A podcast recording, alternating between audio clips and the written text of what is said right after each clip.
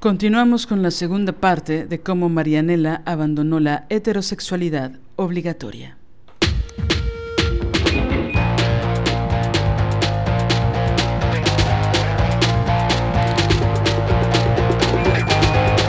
Estás escuchando Las Desobedientes, podcast feminista. Nosotras somos Marianela Villa y Liliana Papalotli. Síguenos en nuestras redes. Estamos en Twitter como arroba mxdesobedientes. En Facebook como Las Desobedientes. Y en Instagram como arroba Las Desobedientes. Escúchanos.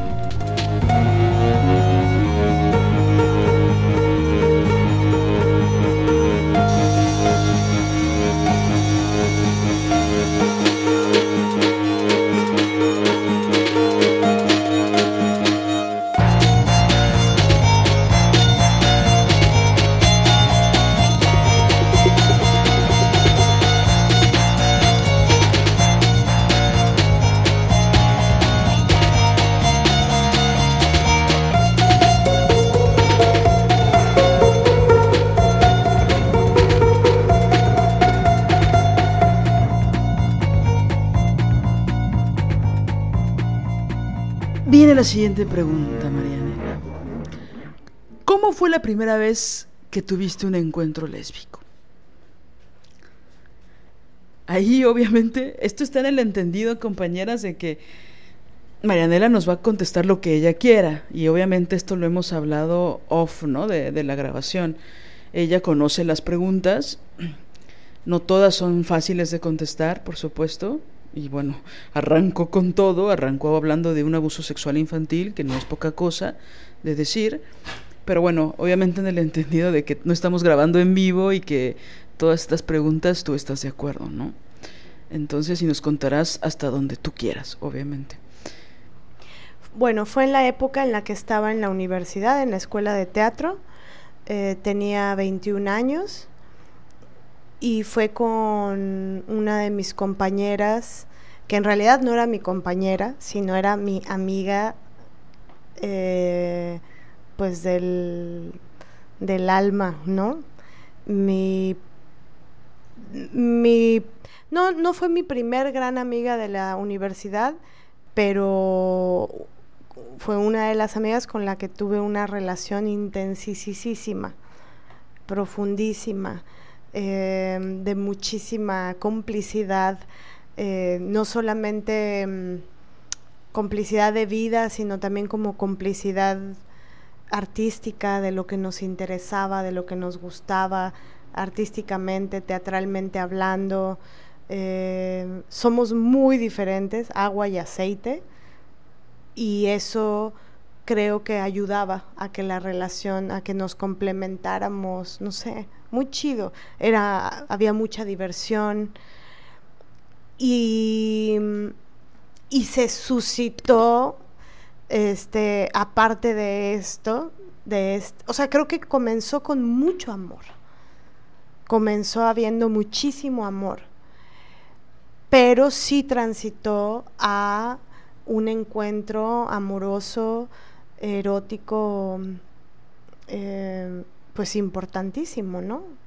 En la vida de ambas. Y, y bueno, esa relación trascendió por muchísimos años. O sea, no, no es que estuvimos, nunca tuvimos una relación eh, formal. Y creo que no la tuvimos, yo creo que por la misma, por muchas razones. Eh, yo también lo viví con cierta culpa a la mañana siguiente, ¿no? Eh, entonces eso causa cosas, causa efectos. Eh, cuando una de las involucradas siente culpa, causa efecto. Em, y, pienso que también lo que hizo que no se formulara una relación, yo hice ese planteamiento en algún momento como que había un tema. Eh, creo que el gran problema entre nosotras fue que siempre había tipos en medio, con los que eventualmente también nos involucrábamos. Entonces ella tenía ondas con tipos y yo tenía ondas con tipos, pero ella y yo teníamos una gran relación de amistad, de amor y de erotismo y de todo junto. Pero los tipos estaban ahí presentes. También llegamos a tener rivalidad por algún tipo, incluso teniendo esta relación. Entonces ahí ya había una mezcolanza de celos entre es por nosotras o es por los tipos o es por qué. ¿No?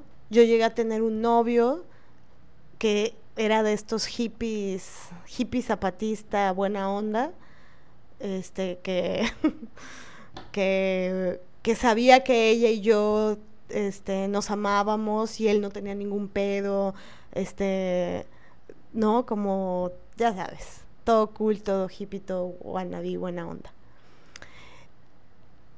Em, pero nunca se concretó del todo. Muchos tipos alrededor, muchos, muchos. O sea, em, ella estaba en relación con un tipo que era terrible, eh, un tipo brutal, que se ponía celoso de mí. Incluso se ponía celoso de mí antes de que ella y yo tuviéramos algo. Y él le decía justo esto, ¿no? Ella es lesbiana, ella te quiere seducir, ella esto, ella lo otro, ella no sé qué, ¿no? Y nosotras amigas, bueno, ya el tiempo que ella lo largó porque él era un violento de mierda, un tipo brutal, lo largó y también yo le ayudé a que lo largara, ¿no? Em, pero bueno, estuvo la presencia de ese vato. Es decir, ellos no, no dejaron de estar en nuestra vida mientras ella y yo teníamos esta relación. Ellos estaban ahí presentes.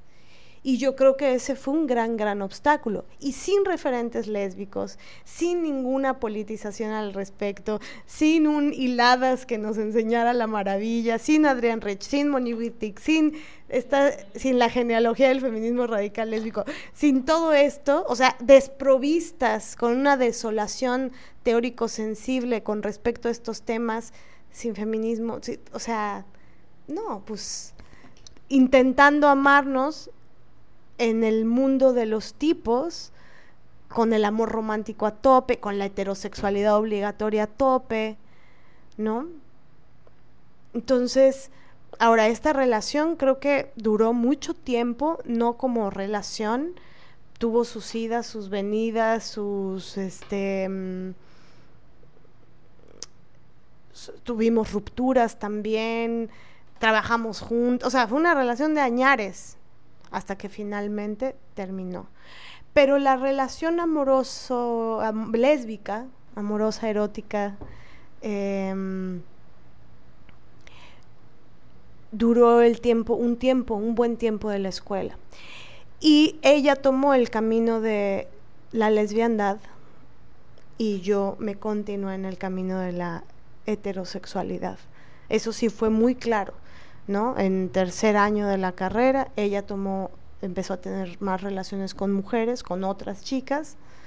Este, yo me clavé en la heterosexualidad y así un montón de años. Y ella, eh, bueno, fue un ir y venir también, ¿no? Entre chicos, chicas, chicos, chicas, hasta que finalmente este, se decidió y empezó solo a tener relaciones con mujeres hasta que se casó y tan, con una chica, ¿no? Este, y, y nuestra relación también trascendió de amigas a esta relación amorosa, erótica, a luego volver a ser amigas, ser colaboradoras, ser trabajábamos juntas, querernos muchísimo, pero ya sin eso otro, ¿no? Trascendió, pues, o no trascendió, mutó más bien, cambió, volvió a la amistad y al amor de amistad, ¿no? Te escucho como hablando de todas estas cosas maravillosas que pasaron, porque aparte fueron muchos años de, estar en relación, de tener amistad, de... Como queda un poco de una sensación, no sé tú qué pienses, como una sensación de tristeza, ¿no? De que tal vez si no hubiera estado tanto este régimen, por así decirlo, si no hubiera habido tanta presencia de otros tipos, que bueno, es decir, por supuesto fueron eh, relaciones que ustedes decidieron, ¿no? Por un lado, pero bueno, sin todo este bagaje, político, teórico, sensible, ¿no? Es decir, si hubiera habido esta una ola, ¿no? feminista, lésbica, radical, probablemente su relación no hubiera mutado, como dices, sino justamente trascendido, ¿no? Entonces da un poco de tristeza, eh, pues como este sistema de alguna forma en, tu historia, en tu particularidad, la separó, ¿no? Porque no solo fueron las decisiones que tomaron o que no tomaron, sino pues una serie de factores que pues no puedes controlar y que están ahí, ¿no? Por eso es otra vez, y, me, me, importa muchísimo decirlo, como el hecho de que una decida ser lesbiana, eso no significa que, que ya te alejaste de las normas heterosexuales, ¿no? O de las reglas, o que no podemos entender de heterosexualidad porque somos lesbianas. Es decir, lo, el régimen lo copta todo, está en todas partes. Y si no hay una politización feminista, híjole, pues pueden pasar estos rompimientos, ¿no? Que bueno, están por supuesto mezclados con un buen de cosas también, ¿no? Pero que una relación que pudo haber sido tan bella, que tuvo sus momentos bellos durante muchos años, pues por ahí esta presencia de la miseria masculina pasó a, a fracturar, ¿no? Como muchas cosas que a lo mejor pudieron ser, pues no sé, más gloriosas, ¿no? Sí, creo que es, me, me, encanta esto que dices porque sí, sí creo que tiene este halo de tristeza, porque... y, y, esto también es parte de la heterosexualidad obligatoria, que es que no nos deja ver la maravilla que es las relaciones con las mujeres. O sea, lo que ella y yo teníamos era por mucho más profundo, más intenso, más complejo, más apasionante, más divertido, más glorioso, más que lo que yo pudiera tener con los güeyes con los que andaba o ella con los güeyes con los que andaba. Claro, pero la mirada masculina, el deseo sexual masculino en ti, el que determinado güey te mire, cómo te mira. Entonces, es fuertísimo porque em, si hubiéramos decidido defender nuestra relación, ¿no? Y no, no, no, no dejar esta, toda esta intervención de los vínculos, no solo que ellos hicieron, sino también, no, ellos la hicieron fuertemente. Yo tenía uno, uno de los novios que yo tuve, no el hippie este que decía sí, ámense, sino otro que era, no, no la toleraba, tenía unos celos brutales, este hizo muchas putadas para, para, para, no, no es, no. Eh, y también, bueno, un periodo de vida en donde haces un montón de cosas en donde todo se enreda tú contigo, yo contigo, este con e, o sea, un relajo, este, que también causa, implica cosas, puntúa cosas, este, moviliza cosas, ¿no? Y ahora los años yo digo, bueno, yo no volvería a vivir ciertas cosas que viví en esa época, porque sé que tiene una implicación, implica, ¿no? Moviliza cosas. Este, pero sí sin duda pienso que ese régimen te impide ver esta maravilla que puedes tener con una mujer y entonces lo que sucede es que buscas, ¿no? Como que sientes que falta algo, entonces hay una búsqueda de lo masculino en la vida. Y bueno, ahí se vuelve un relajo. Porque incluso ya hay pueden haber mezclas de, de hombres literalmente metidos entre la relación de dos mujeres activamente, pues sexualmente también, ¿no? O sea, como y bueno, eso se vuelve, eso creo que nos separó también. Es que no pueden evitarlo, ¿no? Ellos, es decir, su necrofilia, su amor a la muerte, que es lo único que pueden amar después de, de amarse a sí mismos este, romper lo, bello, ¿no? Sobre todo porque ellos no se vuelven el centro, ¿no? de nosotras. Entonces tienen que estar ahí interviniendo, ¿no? que eso me hace a mí recuerdo de, de tener una amiga y un amigo con los que armé una compañía hace tiempo. Hace muchos años, era otra vida, era otra persona. era muy lesbiana ya, pero era otra persona. Bueno, y, y hace poco, ¿no? Teníamos esta reflexión de cómo este pendejo, este, intervino muchas cosas entre nosotras, ¿no? O sea, de cómo si eh, cosas que ni siquiera me puedo imaginar, ¿no? Que le dijo a ella o, o incluso a mí, por supuesto, ¿no? De ella, o sea, como que ya la distancia, y no la quiero justificar a ella porque yo también le vi haciendo putadas, pues, pero creo que hay, hay, una, una gravedad ahí más fuerte porque porque él hizo varias cosas para intervenirnos a nosotras, ¿no? Porque aparte tengo muchos recuerdos de estar con ella solas en viajes, en, en la sala de mi casa, en la sala de su casa, este, donde este pendejo no estaba y nuestra relación era otra. Era de muchísima complicidad, ¿no? De confesarnos cosas, de tener un diálogo bien profundo, ¿no?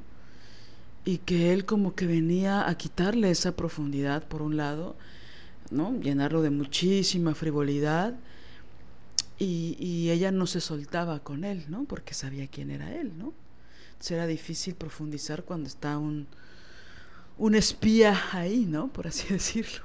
Espía en muchos sentidos, no solo espía del patriarcado, sino espía, espía, porque era un pendejo que nos traicionó cada vez que pudo, ¿no? Pero bueno, ¿sabes? Es decir, eh, por ahí hay cosas que yo digo, híjole, hay cosas que yo no alcanzo a ver de cómo él intervino el vínculo entre nosotras. Y bueno, jamás hubo una relación sexoerótica entre ella y yo, pero sí era una amistad importante, ¿no? Sobre todo en, en, pues no sé, varios años, ¿no?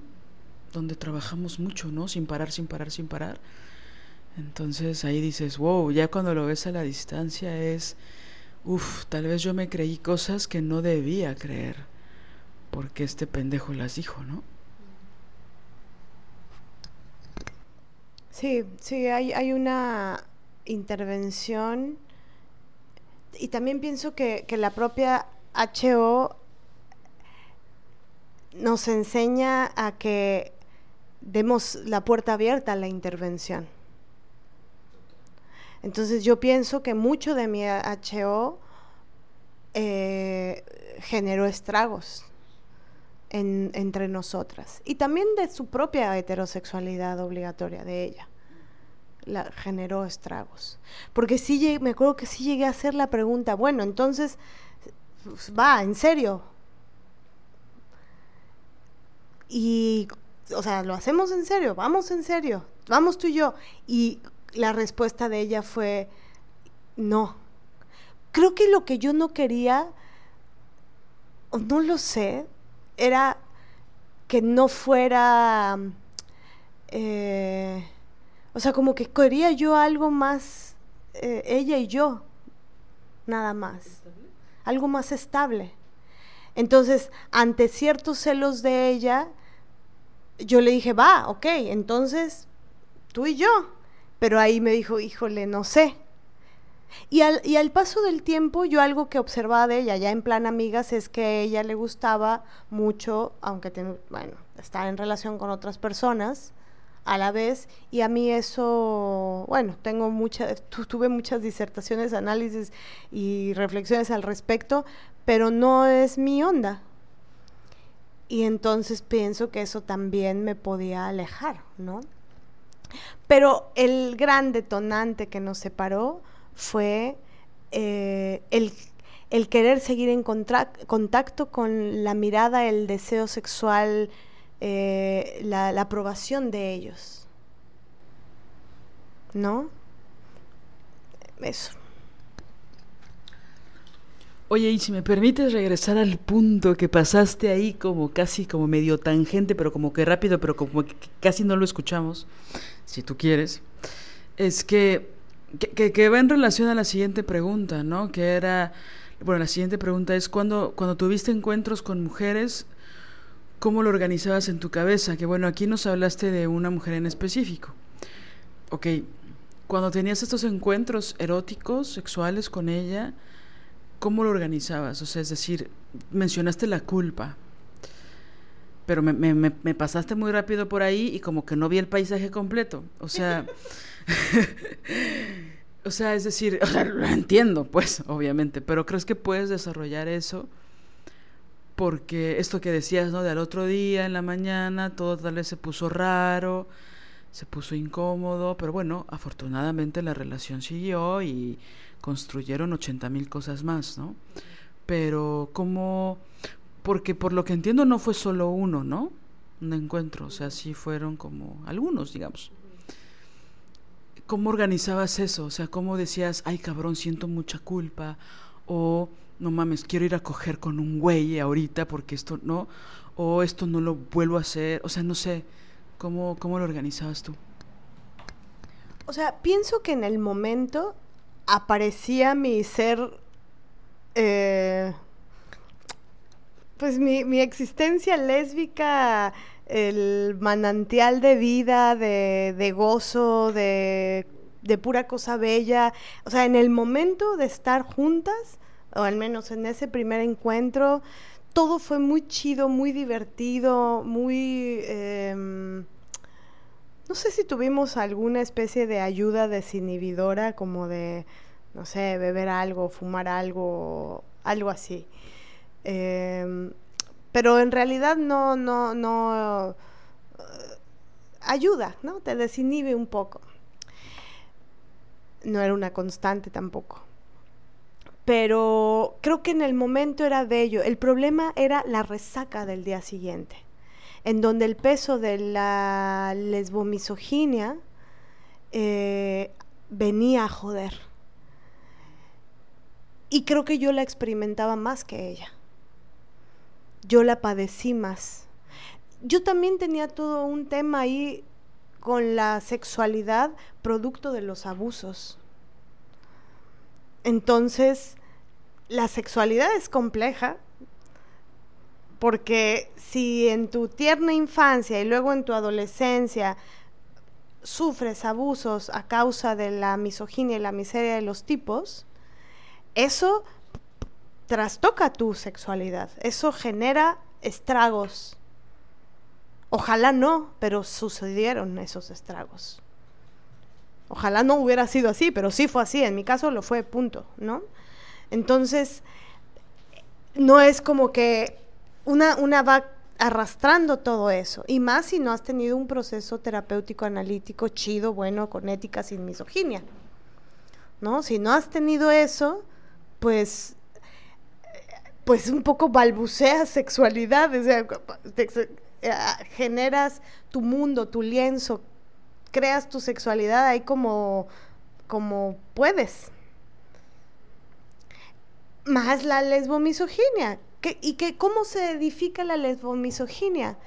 Con la institución de la heterosexualidad obligatoria, que es muy importante siempre esos dos términos juntos, ¿no? la contraparte o, uno de los tentacularios de la heterosexualidad obligatoria como institución es uno de los tentáculos es la lesbomisoginia, el lesboodio, el tiene que ser con un hombre, y si no es con un hombre, malo. Y claro, entonces en el momento era bello, gozoso, nadie se moría, no nos íbamos al infierno, era pura maravilla. Al día siguiente... Con la luz apagada, dice Lili. Sí, y no, y a veces no. O sea, sí, sí, sí. O sea, pero todo bien. El problema es, al día siguiente despiertas y viene la resaca del mundo real con todos los tentacularios del patriarcado que te dice que no, si eres una mujercita hecha y derecha, tienes que estar con, con, con varones. ¿Cómo crees que vas a hacer esa cosa aberrante de estar con otra mujer? Entonces, em, ahora, ¿cómo lo acomodaba? Creo que fue todo un proceso también. Eh, no, no siempre estuvo, no siempre lo viví así, no siempre lo viví con culpa. Algunas veces había culpa, después se quitaba la culpa, luego no hubo nada de culpa, este y pero, pero creo que fue algo que, que, fui trabajando también, ¿no? Que fui entendiendo en mí, también descubriendo que había cosas que yo creía que era mi problema, como de, como de solamente no sucedió por mi culpa, y luego me di cuenta que también no sucedía porque había cosas y prácticas de ella que no me gustaban tanto. No prácticas mala onda, ni, o sea, nada que ver con la miseria masculina, no, o sea, como, no sé, ciertos detalles que a mí no me gustaban tanto. ¿no? Entonces, creo que yo en realidad le huía a las relaciones en donde no sentía, en donde sentía que tal vez no iba a haber del todo honestidad, este, ¿no? Pero el cómo lo va acomodando una, muta, eh, lo fui acomodando como pude en, un principio y después, años después, con el feminismo, eh, con la teoría lésbica del feminismo radical, como que me fueron cayendo veintes, pero claro, habían sido 14 años después, llegaron esos veintes, ¿no? ¿Crees que este acercamiento tan profundo a la teoría feminista empezó a alejarte de este de esta necesidad de estar con los hombres? Es decir, quisiera ir como ya hacia, hacia este lugar donde hay como una forma, no sé qué, verbo ocupar, como, como una separación, como este empezar a cuestionar esta, este régimen obligatorio, ¿no? Como, es decir, ¿qué fue la pauta, digamos, cómo inició esta etapa? No sé si lo tengas claro o, muy consciente, ¿no? O ya lo hayas analizado de, bueno, ahí estábamos, hablas de esto de que a lo mejor tú sentías más culpa o más miedo en algunos momentos más que ella. Este, por lo que entiendo, no sé, si tal vez no hubo otras mujeres con las que tuviste encuentros sexuales, pero, pero bueno, quisiera ir como... ¿Cómo inició esta etapa, no? De... O sea, en primer lugar, ¿por qué nació una necesidad en ti de acercarte a la teoría feminista? Y si eso fue como importante para empezar a abandonar la heterosexualidad.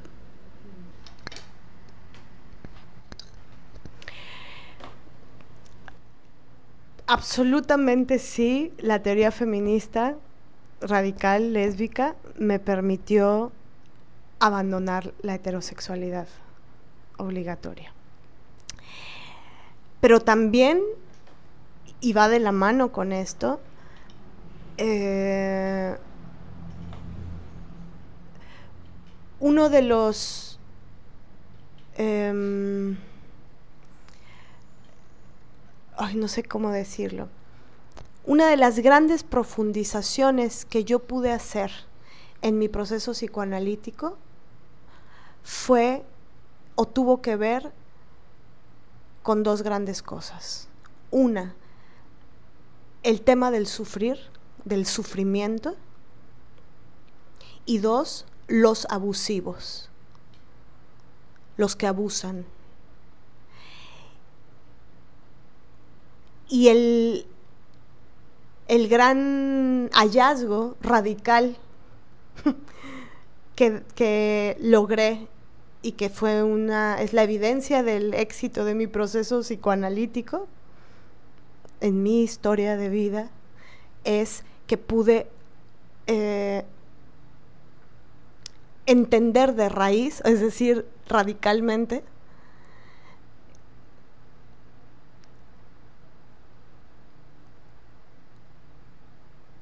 cómo había sido eh, mi historia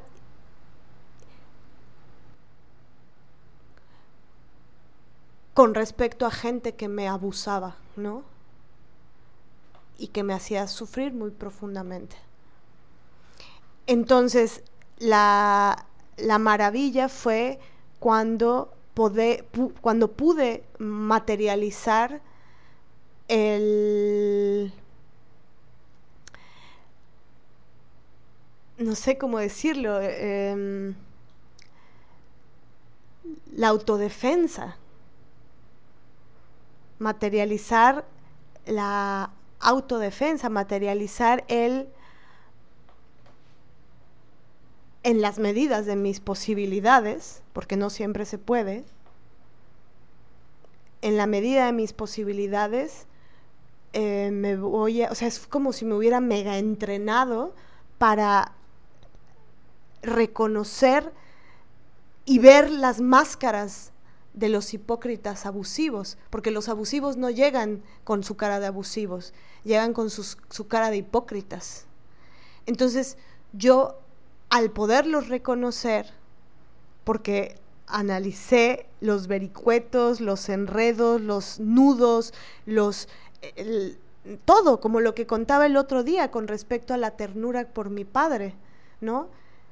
desarticular la ternura por mi padre, lo hice en mi proceso analítico también.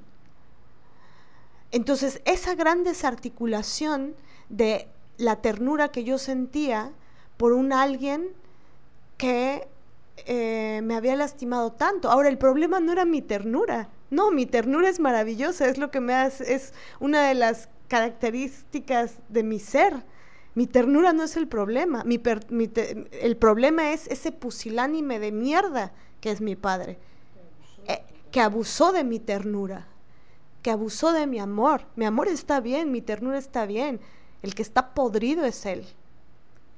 Pero desarticular, entender de raíz, o sea, radicalmente, esos engranajes, ese, no, esos enlazados, ¿no? Esos nudos que yo tenía en con relación a él y poderme desprender y cortarlos de raíz, me permitió también cortar de raíz, es decir, radicalmente, cualquier relación que yo tuviera con abusivos y algunas abusivas.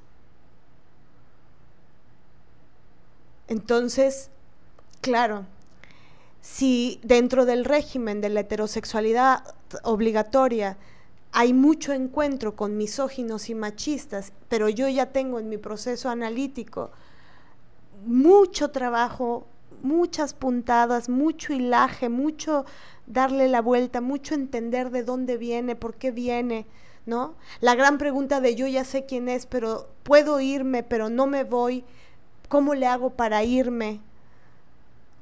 Y entender de raíz por qué no, y porque cuando entiendes de raíz sabes dónde cortar de raíz.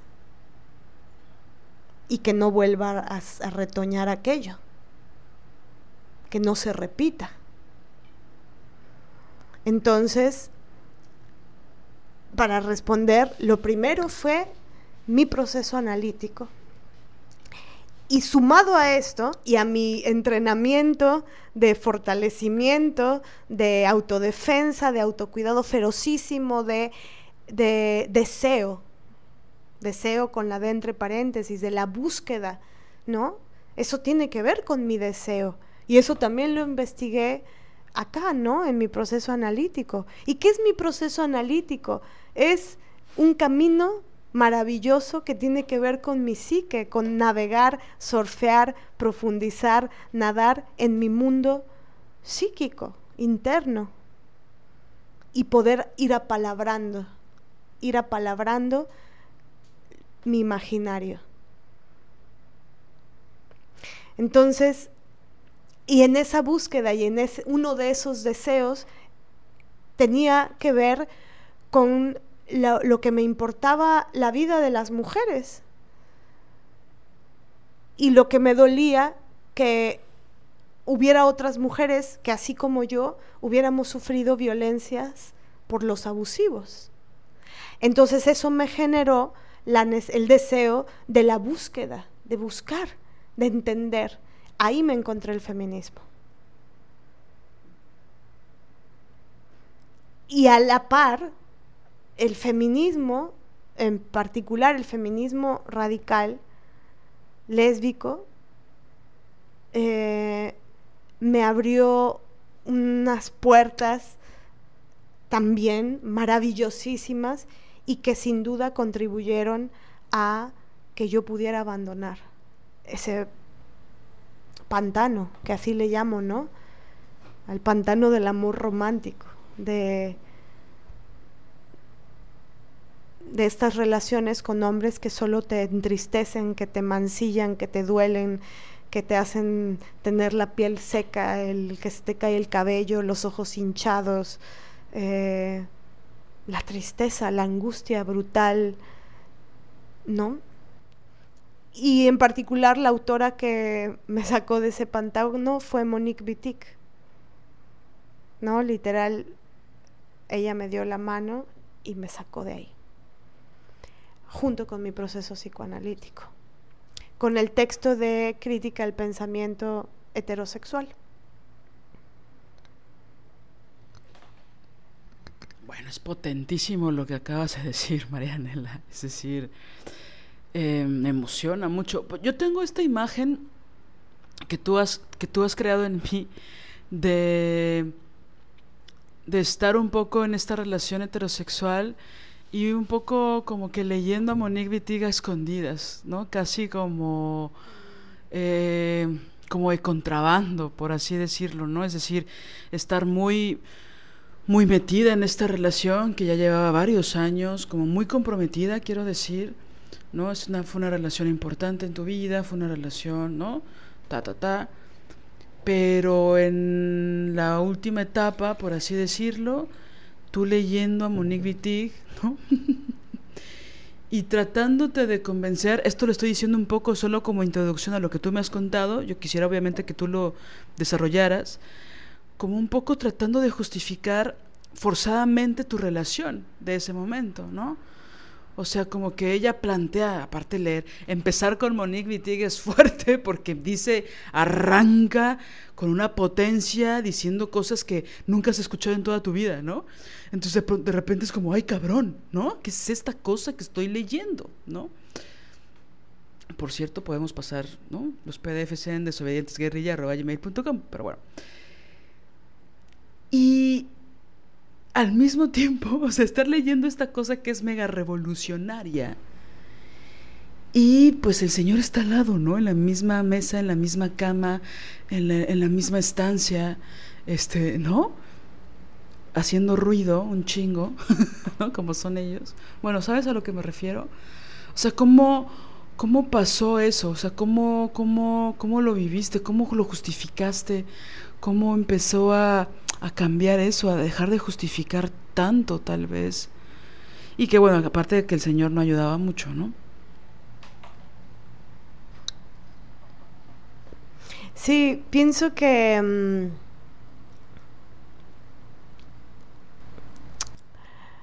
bueno, quiero como sumar algo, que, que, que, tuve también mi primer encuentro con una mujer feminista. Getsemaní se llama. Y, siempre le voy a estar profundamente agradecida porque ella me presentó a Monique Wittig. Y, y aunque ya no estamos en relación eh, por otros, otras cosas, pues em, siempre toda la vida se lo agradeceré, ¿no? Que ella me haya mostrado que esa autora existía. Y, también ver su libertad. Eh, ella estaba en relación con una mujer y ver su amor era, era muy inspirador. Su relación lésbica, ¿no? Era muy inspiradora. Y yo sufría, ¿no? Yo estaba, ¿no? En el callejón de la... mal, mal, mal. Y... Y sí, esta imagen que tienes creo que sí un poco era así, un poco escondidas. No, no, no era así, pero sí era así, ¿no? A, eh, escondidas em, leyendo a Monique Wittig y claro, ella habla abiertamente de las lesbianas. Entonces, claro, a mí lo que me pasó, concretamente esto fue lo que me pasó. Yo cuando, esto que voy a contar, yo antes nunca había escuchado el término de lesbiandad política. Nunca. O sea, antes de, mm, no, no, no lo había visto en redes, no había, no había esto en redes, no había ni redes, no, no sé, sí había, pero no, no, no, no había lo que hay ahora. Entonces, y los textos, claro, que había mil textos donde ya había hablaban sobre eso, pero esos textos no, no están en la superficie. Esos hay que ir profundo e irlos buscando, ¿no? Entonces, yo lo que sentí con Monique Wittig fue la posibilidad lésbica. Aún estando en la relación heterosexual, yo pensé, voy a ser lesbiana de la mente. Así lo pensé. En mi mente voy a ser lesbiana. Voy a ser como una lesbiana política. No, no sabía cuándo iba a terminar lo otro, exactamente, pero siento como si Monique Wittig, y esto también me pasó con el psicoanálisis, ¿no? Como si el cerebro se convirtiera en, en el espacio sideral, ¿no? En el, en el universo, el espacio psíquico, el universo.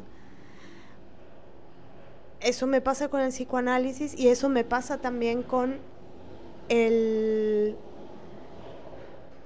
el feminismo radical, como, como estrellas que jamás había visto, ¿no? Mundos que no, que no creí que fueran posibles. Entonces, em, pero bueno, sí, la experiencia era un poco de, de yo estar leyendo un libro eh, claro que el señor... Ahora, ¿cómo era leerlo? Él era un tipo muy ausente, en realidad, siempre lo fue. Entonces, eso también me ayudó a mí. No, no, no gracias a él, jamás le agradecería nada, pero me permitió estar mucho tiempo sola. Todos los años de relación, en realidad yo estuve muy sola, o sea, maravilloso, porque estuve muy conmigo y tuve mucho tiempo no, no mucha energía, porque me quitaba la energía sufrir por esa relación. Pero, y bueno, y también me quitaba tiempo, sufrir también quita tiempo y energía, pero, pero, pero también estaba mucho tiempo sola. Entonces, creo que vivía mucho, más que estar escondida en el baño leyendo, yo sola leyéndola a ella y a otras autoras también, ¿no? Es que da mucho coraje, pienso. O sea, yo he estado en esos momentos, no de la misma forma, pero leyendo textos feministas y estar en relación profunda con otros hombres, sobre todo en experiencias laborales, que cuando haces teatro, pues lo laboral es algo muy profundo, porque estás hablando de tu propia verdad, ¿no? Y, o de lo que te duele, ¿no? Digo, en mi caso. Y de repente estar leyendo textos, ¿no? Tengo algunos recuerdos de estar leyendo a Margarita Pisano decir cosas súper rudas que para mí en un momento fue muy confrontador y de repente escuchar a estos pendejos decir mamadas, incluso de sus propios sufrimientos que a mí me parecen una mamada, de estos en específico. No digo que todos los dolores de los hombres eran una mamada, no estoy diciendo eso, pero de estos en específico sí. Y y era, me provocaba mucha rabia, ¿no? Porque cuando abres los ojos, ¿no? Abres un poco la mirada y te empiezas a reconocer con las heridas de otras mujeres que viven en otro país, en otro contexto, con otra realidad, ¿no? Y que a pesar de eso te puedes conectar con ellas y estamos padeciendo lo mismo, aunque seamos otras, pues sí te has chicale el chivigón, por decir lo mínimo, ¿no? Entonces crea mucha frustración porque aparentemente, aparentemente no hay una solución rápida, ¿no? Instantánea que nos ayude a todas, ¿no? sin embargo, esa conciencia y ese nivel de conciencia es, es, importante porque te da herramientas, ¿no? Y también es como, ah, esto no lo sabía, esto que está diciendo esta mujer maravillosa que analizó no sé cuántos años y que aparte es, es, bien frustrante conocer a una autora cuando ya se acaba de morir, ¿no? Es así de, no, ¿no? ya no le puedo preguntar, ¿no? Bueno, y también otra autora que sin duda alguna eh, me sacó de ese pantano. Y otra mujer que me sacó de ese pantano, que si bien no es feminismo radical, eh, pues sí, yo creo que muchas de sus em, de sus apalabramientos y mucho de su investigación sí es radical. Aunque incluso ella no sea lesbiana, creo que su visión eh, sí es radical, que es Marcela Lagarde y de los Ríos, con su libro Los cautiverios de las mujeres y claves feministas para el poderío y la autonomía de las mujeres. Fueron cruciales para mí para eh, entender entender de qué iba el mundo de los tipos y su miseria y en qué consistía la opresión y, fueron las que me hicieron saber que lo que me pasaba no era porque yo elegía a los malos, ¿no? No era porque yo elegía a los que no me querían. Este sino que hay todo un sistema misógino que mm, los hace hacer tanta, tanta mierda ellos contra nosotras. Entonces sí, esas... Eh, y, se vuelven compañeras estas autoras, ¿no? O sea, te acompañan, de verdad. Yo sentía que ellas vivían en mi casa, estaban conmigo, me acompañaban en todo este proceso. Hace un ratito te preguntaba si habías tenido otras relaciones eh, erótico-sexuales con otras mujeres y me decías que sí. ¿Recuerdas si fueron antes o durante eh, esta, este acercamiento tan profundo con el feminismo, con la teoría feminista? ¿Y cómo lo viviste, no? O sea, ¿cómo, cómo fue eso? Sobre todo porque digo, no estaba ya esta, lo hago como un poco como comparación de esta otra relación que fue ultra profunda, ¿no? Y de muchos años.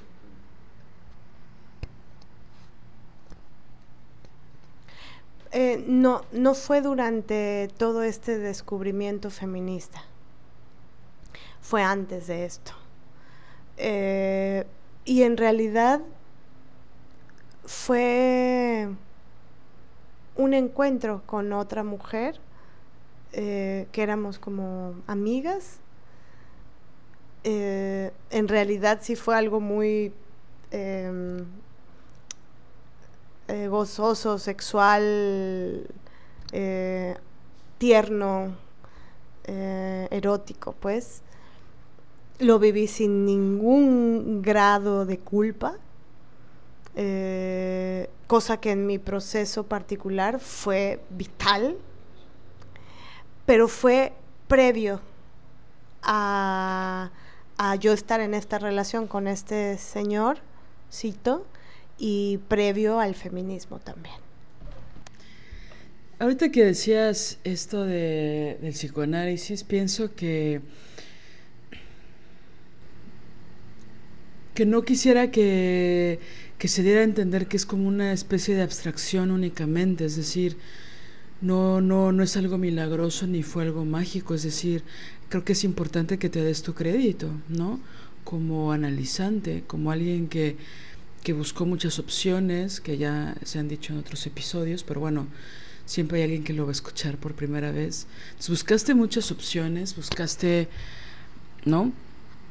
Psicología, psiquiatría, ¿no? Y de repente encontraste un espacio analítico, ético, pero también insististe mucho. O sea, son más de 11 años en psicoanálisis, es decir, no es cualquier cosa. Entonces, esa constancia esa insistencia por descubrir este, ¿cómo le llamaste? Este universo Y pienso que una de las cosas fundamentales de valentía es encontrar ese proceso analítico como algo gozoso también. ¿No? Entonces, porque regularmente pienso, y lo digo por supuesto por experiencia propia, que cuando nos acercamos a estos procedimientos, bueno, perdón, procedimientos, es que me pones nerviosa, me miras y me pones nerviosa, man. estos procesos, hay como una cosa de, pues de mucha resistencia, porque hay mucha ignorancia y pienso que no sabes qué puedes encontrar, ¿no? O pues también una veces no quiere cambiar, ¿no? La neta aquí entre nos. Y bueno, una serie inmensa de matices en medio. Y a los lados, pues. Pero creo que es importante darte ese crédito de, bueno, yo quise investigar esto, ¿no? O sea, creo que nunca habías dicho, ni, ni siquiera a mí, pues, ¿no? O sea, lo digo porque vivimos juntas y así. Este, ¿por qué querer entrar a un proceso analítico, no? Hablar de esto del sufrimiento y de los hombres que generan ese sufrimiento, ¿no? Es decir, son dos pilares importantes que estaría buenísimo analizar con esta profundidad y con esta constancia, ¿no? A tal punto que, como te decía, hace hora y veinte, o no sé cuánto tiempo, dos horas, de tengo clarísimo que a los 15 años en este viaje sentí la primera angustia por el amor romántico, por la separación, por la codependencia, ¿no? A los 15 años. Y cómo reverbera hasta estar leyendo a Wittig, ¿no? En este espacio, voy a decir, de, no sé, ocultamiento simbólico, o de, ¿no? Pero bueno, o sea, quería decirte eso, ¿no? Como ¿Tú quieres decir algo de esto? ¿No? Sí, que bueno, para mí en mi autobiografía, en mi biografía, como parte de la historización de mi vida, eh, eso es algo sustancial de mi existencia eso es todo ese, ese tiempo que justo yo, yo lo, lo pienso así, ¿no? Fue mi tiempo. Eh, mi tiempo para navegar y profundizar en mi mundo psíquico, en mi imaginario y para intentar apalabrar el mundo imaginario. Y eso lleva tiempo y es gozosísimo. Para mí ha sido alucinante en el bueno y bello sentido de esa palabra. Y tuve suerte de, tener un espacio ético y sin misoginia para poder eh, navegar y bucear eh, con gozo no. Bueno, ahora va otra pregunta importantísima. ¿Recuerdas el momento en que hiciste consciente que ya no te gustaban los hombres? Es decir, por ahí evidentemente no fue algo de un día para otro, ha sido un proceso. ¿Cómo cuánto tiempo crees que pasó entre que comenzaste la lectura de Monique Wittig y hoy, ah, no, no es cierto, no. Y la separación de esta relación y como el lapso de, de, cuánto tiempo fue, por un lado, y si recuerdas este momento en que dijiste algo, algo se desactivó, ¿no? Es que en realidad fueron varias cosas a la vez. Eh, lo primero que arrancó fue el proceso analítico, que ese es el que tiene muchos más años de haber sido, ¿no? Em, primero fue eso. Em, el encuentro con el feminismo. Marcela Lagarde, que fue primero. Eh, después Monique Wittig, Virginia Woolf. Pero no solo eso, sino que a la par yo llevé a mis procesos creativos toda la investigación que yo estaba haciendo eh, de mi vida, de mi psique, de mi mundo interno. La llevé al campo creativo. Entonces, comencé a crear una obra que es Para no morir por amor, ensayo sobre lo patético, que escribí, dirigí, actué y produje. Y Para no morir por amor es un unipersonal escénico, es una creación y es una investigación que tenía dos grandes vertientes. Por un lado, eh, mi vida, ¿no? Es decir, no es ficción, es un unipersonal autobiográfico. Entonces, mi vida y mis relaciones amorosas, mi sufrimiento por el amor, era el, la, sustancia, el epicentro eh, temático de, esa obra en la cual yo estaba investigando. Es que no es como que yo ya tenía resuelto la cosa eh, y después creé la obra, no. Mientras estaba investigando en mi mundo interno en la temática, a la par empecé a crear esta obra. Mientras estaba en esta relación. Y a la par de esto, porque, y esto es una de las, eh, sustancias, de las grandes sustancias eh, en el seminario de las Ofelias, que tiene que ver con la, la constelación, con el unir puntos, con el asociar qué está conectado con qué. Eso podría decir que es una de las mayores transmisiones del seminario de las Ofelias. Por eso el seminario de las Ofelias está ligado a toda mi experiencia en, en el campo escénico, a toda mi experiencia de vida y también a toda mi experiencia en mi proceso analítico. Y por eso, evidentemente, es una creación. ¿no? Está toda mi historia de vida, mi historia escénica y todo mi proceso de análisis. Entonces, esta transmisión, que, es una de las eh, grandes sustancias en el seminario, es eso, la asociación, la constelación, el, rizoma, el qué se conecta con qué. Y bueno, y bueno, claro, esto me, para esto me entrenó también el análisis, ¿no? El conectar tener la oreja para conectar. Ah, esto, esto tiene que ver con esto. Esto de acá de los 15 años tiene que ver con esto de mi papá de la ternura y esto lo conecto. Es un entrenamiento del oído. Del oído, de la mente, del imaginario, porque el oído va conectado al imaginario, ¿no? Y entonces Em, a la par de la creación de esta obra estaba la creación de las Ofelias.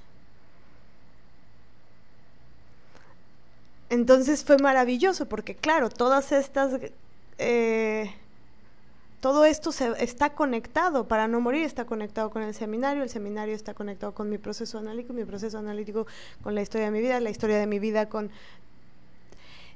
y, se pueden ver los puntos de unión en realidad.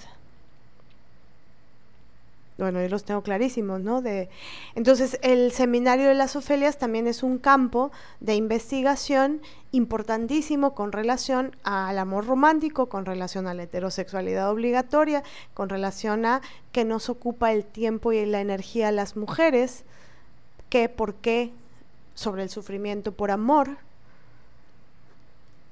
entonces, em, todas estas creaciones están interconectadas a nivel sustancial por las heridas, por las temáticas, por las experiencias, ¿no?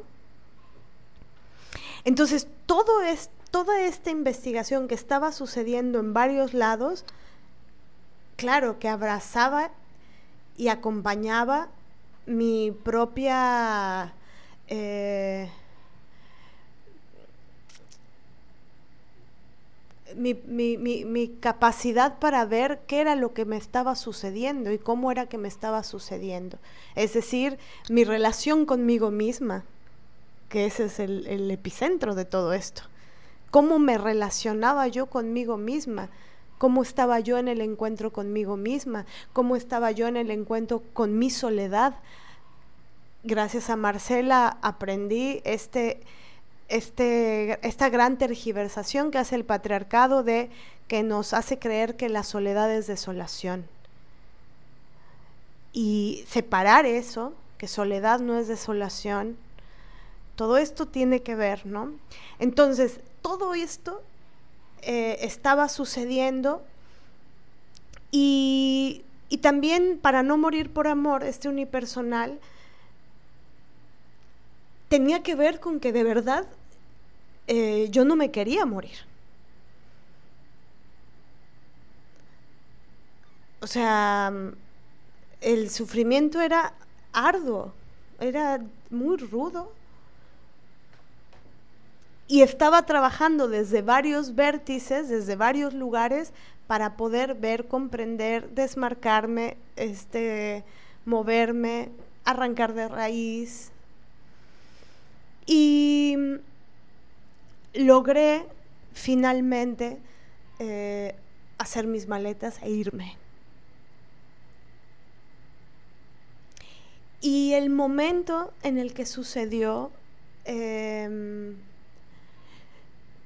no sé, eh, sí tengo un día en particular en el cual yo apalabré por primera vez el siento que ya no siento eh, lo que sentía por los hombres. Estaba con mi hermana caminando por el boulevard aquí en Veracruz y ella como que vio a un chico y dijo, uy, qué guapo, no sé qué, no sé qué, y me preguntó. Y, esto que sucedió, yo no estaba en una relación lésbica en ese momento, yo estaba soltera, no, eh, bueno, no soltera, no tenía pareja. Entonces, ahí yo me di cuenta que algo como que se desprendió de mi, de mi imaginario. Como que algo me dejó de causar sentido en mi campo imaginario con respecto a ellos. Como que retoñó un profundo desinterés por ellos y lo veía y lo sentía en el cuerpo, en la mente, en todos lados. Y con eso nos despedimos. wow, qué impresionante. O sea, sí es posible. Fíjate que hay, como muchos movimientos, ¿no?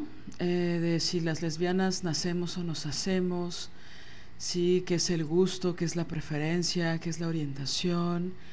Em, por ahí luego se mete la religión, ¿no? El cristianismo, el catolicismo, diciendo eh, que obvio no naces, ¿no? Sino que te haces para que pues sus prácticas de, de conversión funcionen, etcétera, y todo. Y bueno, ahora con todo el transactivismo y el género y la disforia. Y bueno, en este capítulo en este capítulo, en este episodio, no vamos a profundizar en eso, pero sí es importante decir que este proceso, pues particular, ¿no? específico, único, que vivió Marianela, eh, no se suscribe a ninguna de esas hipótesis o ninguna de esas teorías, si es que así les llaman, ¿no? Y, y a mí me gusta porque pienso que puede ser desde la libertad, desde un lugar donde las mujeres podemos decidir, ¿no? Podemos, em, porque pienso que también hay un, como una pequeña nota al pie, hay una idea de que una es lesbiana porque, porque ningún hombre te, te, te supo coger, lo voy a decir así, o con ningún hombre te encontraste, ¿no? Pero debe haber uno por ahí. Es decir, ningún hombre te hizo el favor y por eso te hiciste lesbiana, ¿no? Y a mí me, me, incomoda mucho, ¿no? Y muchos años me dolió mucho que se pensara eso, ¿no? De pues yo no tuve esa opción, entonces, pues ningún hombre me eligió y entonces este, me perdí de, de esa maravilla que es la heterosexualidad, ¿no? Que es una idea muy lesbofóbica, ¿no? Sobre todo porque esta historia que nos cuentas, Mané, también a, otras lesbianas que, que, hemos sido lesbianas desde, desde adolescentes, como fue mi caso, y que también sé que otras lesbianas desde niñas, ¿sabes? Nos da esta posibilidad de, de decir, es decir, dentro de mi imaginario, yo pienso que en este despertar sexual de la adolescencia, yo descubrí que relacionarme con hombres iba a ser muy terrible. Iba a ser desproporcionado. No iba yo a tener en las riendas de mi vida. O sea, me di cuenta de eso en un nivel muy inconsciente. Pero hay un lugar muy potente, muy fuerte en mí, que sé que se construyó a partir de algo que yo decidí. ¿Sabes? Que era yo no me voy a atener a lo que ellos decidan por mí en mi vida. No fue que ninguno tuve la oportunidad, no les gustaba a los niños, no les gustaba a los adolescentes, no les gustaba a los hombres y por eso me hice lesbiana. No es cierto. ¿no? A mí no me interesó relacionarme con ellos. ¿no? Porque lo poco que había visto a mis 13, 14 años ya me parecía ¿no? En un lugar de mí que, insisto, no era consciente, pero que eso trasminó. Y después, ¿no? Se convirtieron en otras cosas, ¿no? Y que eso no dejó de ser, en mi caso, un proceso súper doloroso y súper fuerte, ¿no? Pero quiero regresar a la idea de que nosotras podemos decidir, que no es una cosa de destino, que no es naces o no naces y esas discusiones que se pusieron tan de moda en los noventas y que ahora, más de 20 años después, pienso en mi experiencia que no tienen sentido y que hacer esas distinciones solo nos separa más a las mujeres, ¿sabes? Bueno. También pienso, no sé si lo que voy a decir está muy mal, solo me surgió ahorita la idea, ¿no? Este de, esto del naces o te haces, siento que tiene como una falacia, es una como dicotomía que no responde la complejidad del asunto. Porque pienso en los humanos ferales, por ejemplo. Habría que investigar, ¿no? Ahí como está lo del nacimiento o el te haces, naces o te haces. Porque un humano feral es como, es, ¿cómo se llama? El, bueno, estos humanos que nacen en comunidades animales, que no están en contacto con la cultura humana, que el comportamiento es eh, según la comunidad animal en la que se encuentren. O sea, esto existe. Entonces, ahí, ahí cómo opera todo. O no pueden hacerse, hacerse con H determinada cosa porque no ven determinada cosa. Tal vez ahí no hay HO, bueno, porque no hay HO, porque hay otra cosa tal vez, habría que ver qué, cómo, con quién se identifican, con los machos, con las hembras, de qué forma, qué sexo tienen y eso les hace hacer qué o cómo. Es, decir, siento que esto de naces, em, no sé, y, creo que también lo, lo, que es muy vital es que cada quien enuncie su propia experiencia, ¿no? Y la experiencia de una eh, puede ayudar al usar a la otra en algunos momentos y tal vez también puede pasar que la experiencia de una no aluce nada a otra, ¿no? No, no hay fórmula, tal vez hay ahí ciertas, eh, ciertos caminos que algunas mujeres han tomado. Lo que, lo que sí es muy interesante también, pienso yo, es que, no sé, como que hay diferentes perspectivas desde donde se pueden mirar las cosas. Entonces, por ejemplo, yo pienso, independientemente de si naces o te haces, y si nos desmarcamos de esa, o una cosa o la otra, pienso que la lesbiandad en sí misma, la idea lesbiana, es desobediente, es rebelde en sí misma. Y, y, por eso es eh, bellamente eh, política, en el buen sentido de esa palabra. No estoy hablando de ideología, ni de partidos, ni de la miseria ideológica masculina. No, estoy hablando del potencial eh, de vida que puede tener que las mujeres se amen entre sí y que hagan vida juntas y que creen juntas y que se hagan el amor, nos hagamos el amor y que creemos y hagamos fogatas y, construyamos, eh, hagamos la vida.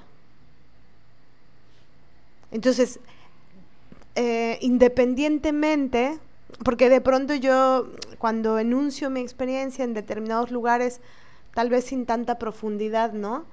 Pero puede, empiezan el, ah, pero entonces eras lesbiana desde chiquita. Ah, no, pero entonces eras bisexual. Ah, no, pero es como, no, no me digas yo qué soy. Yo inauguro mi experiencia, mi historia y la enuncio. Sí, porque se, se, piensa también que si fuiste o eres heterosexual, forzosamente tienes que ser bisexual para ser lesbiana. Y eso no es necesariamente real ni, ¿no? Es decir, hay muchísimos testimonios de mujeres que jamás pasaron por la bisexualidad, ¿no? Que, está, que fueron heterosexuales muchos años, muchas décadas, y de pronto algo pasó, bueno, que tendrían que ellas que contarnos, pero está documentado. Y empezaron relaciones lesbianas con amigas, con mujeres que conocieron, etcétera, ¿no? Es decir, lo que yo quiero es no, no, no ponerlo, no limitarlo, ¿no? no etiquetarlo y entonces solo puede ser de esta forma. Por supuesto, también hubo muchas mujeres que pasaron de la heterosexualidad a la bisexualidad y que ahí están muy cómodas y que ahí están tranquilas y no. Y había ha habido otras que pasaron de la heterosexualidad a la bisexualidad y de ahí al lesbianismo para siempre, ¿no? Es decir, no solo es una cosa u otra, o eres lesbiana desde niña, o no, o sí, o cómo, y no. Pero pues este, las lesbianas que, que son más recientes tienen más poder o tienen más no sé qué cosas, más credibilidad que las otras, que LGBT. O sea, esas cosas a mí me incomodan muchísimo. Porque niegan nuestra experiencia particular, niegan nuestra complejidad, niegan nuestra historia, niegan nuestros imaginarios y nadie nos puede decir qué imaginar. ¿Sabes? Mucho menos como una imposición eh, disfrazada de, de, rebeldía. Eso, eso no. Yo no creo en eso. Lo que sí pienso es que cada una puede contar su historia. Y es válida. Entonces, no hay ningún estudio serio, ni sociológico, ni antropológico, ni científico que diga, aquí están las pruebas de que naces, ¿no? Aquí están las pruebas de que no puedes revertirlo. Lo que sí se ha demostrado es que la heterosexualidad es obligatoria en todo el mundo y que no nos dan opción. A nadie nos preguntan. Es una orden. Y que sí, estoy totalmente, por supuesto, de acuerdo contigo, Mané, en la lesbiandad, yo lo diría por definición, es rebeldía, es desobediencia. Porque la orden es, tú tienes que estar con un Señor para siempre y no cuestionarlo. Sí, y quería sumar algo eh, con respecto a esta orden de estar con ellos. Pienso que el deseo sexual, la atracción erótica, también tiene estos... Em, ¿Mande? ¿Laberintos? Sí, eh, sí, laberintos, eh, ramificaciones. Tiene ramificaciones imaginarias que, que se van construyendo por la cantidad de información que recibimos de todos lados. Entonces, la erotización, lo que nos erotiza, lo que nos gusta, ese, puta, es que me gustan los hombres, es que, ¿no? Eso yo lo sentía antes.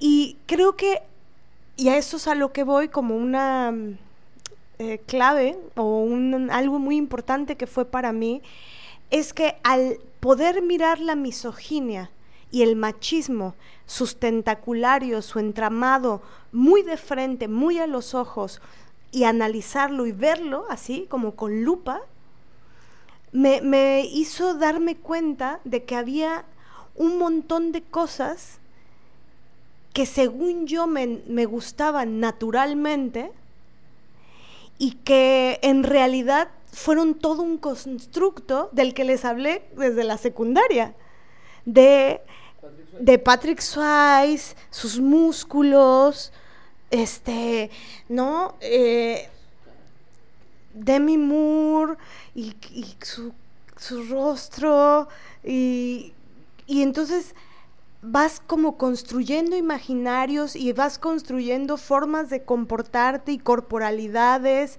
y, cosas que te gustan y que no te gustan y que... Pero, pero el bombardeo de lo que te debe gustar es muy fuerte. Por eso el mito de la libre elección, pues justo es, em, es algo importante, ¿no? Porque podría parecer que naturalmente por nacer mujer, Patrick Swayze me gusta. Y tal vez es que eh, ha habido un chique, chique, chique, chique, chique, chique, chique, chique, que te va diciendo que te debe gustar, cómo te debe gustar. Entonces, algo que a mí me ayudó mucho es darme cuenta que había cosas de los hombres que me gustaban muchísimo y que cuando vi cómo era el entramado de la misoginia y del machismo, o una buena parte, no, porque no es que ella he visto todo, pero una buena parte, me di cuenta que había muchos de esas actitudes que ahora ya no me gustaban porque decía, ah, la madre, está aquí está el macho pavoneándose porque sabe que aquí hay estas tres chicas que están posiblemente mirándolo y entonces hace su cara y se soba sus barbas y, pone sus ojitos así y, y te, ¿no? Y hace su galanteo y sabe.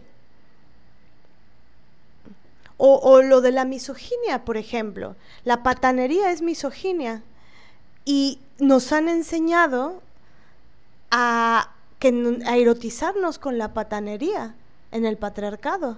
Entonces los más patanes son los que más nos gustan. Claro, con feminismo, obvio, no, no, no, no. Me refiero a que cuando sin feminismo, sin, ¿no? El chico popular que todo el mundo quería con él, bueno, era el más patancito, el más cabrón, el que despreciativo, el que no sé qué. Entonces nos enseñan a erotizar o a romantizar las formas de desprecio. Y eso está brutal. Entonces cuando una ve esos entramados de la misoginia, que justo de eso es que iba el, nuestro taller de Si duele no es amor, de eso va. De ver con lupa puntillistamente el tentaculario del machismo y de la misoginia, cómo se mueve, con qué gestos, con qué palabras, ¿no? Cómo levantan la ceja, cómo, cómo le hacen a los ojos, cómo te tocan la cintura, cómo esto, cómo lo otro. Y que sin análisis feminista, sin esa mirada, ay, te encanta y babeas y dices, sí, papacito, ven a mí y tómame, ¿sabes?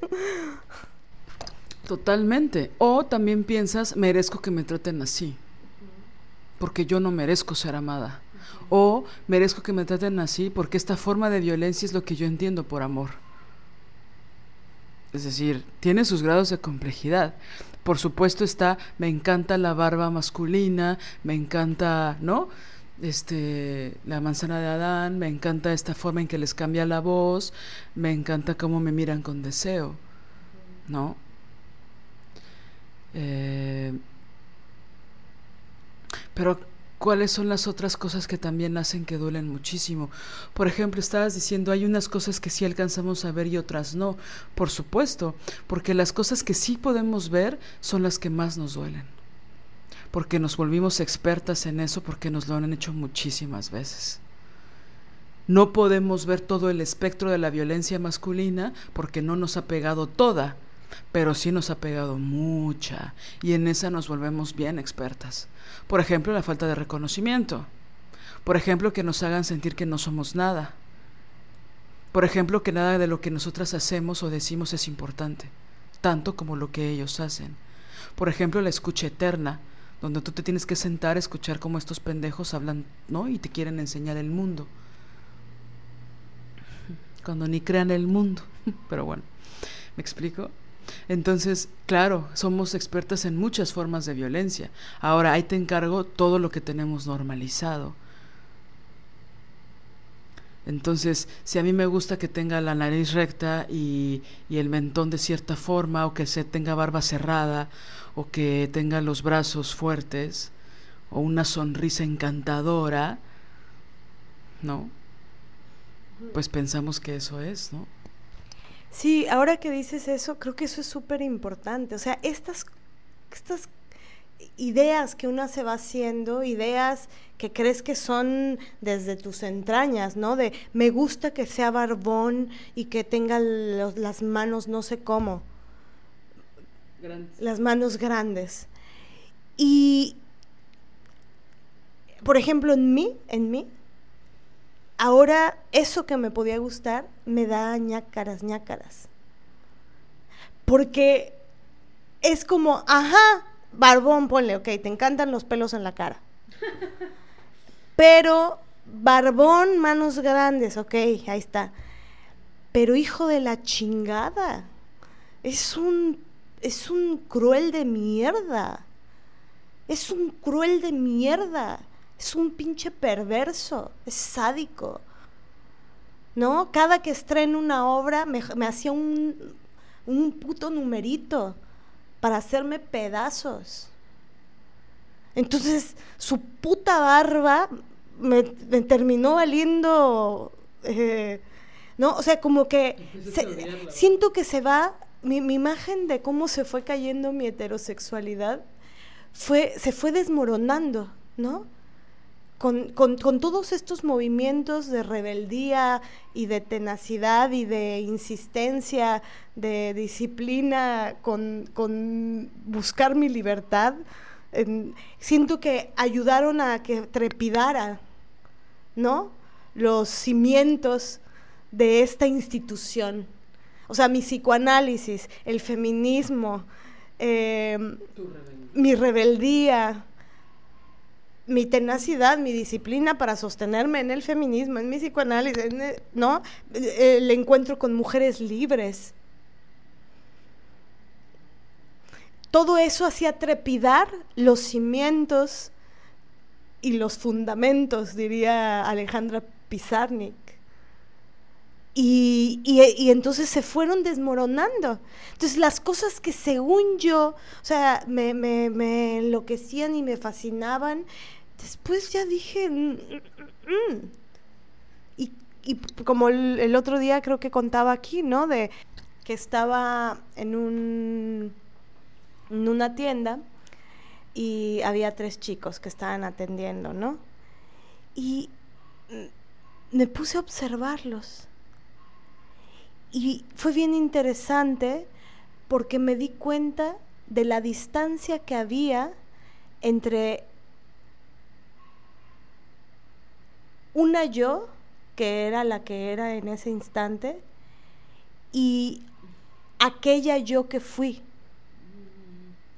Y entonces podía ver, ah, esos gestos me gustaban, ah, esa sonrisita me gustaba, pero les juro que no es que me estaba gustando, podía reconocer a mi yo del pasado que, ah, eso era lo que me gustaba. Y ahora los veía y me parecían tan cancheros, tan mamertos, tan machitos, tan haciendo el vodevil de soy el hombre, soy el hombre, hombre.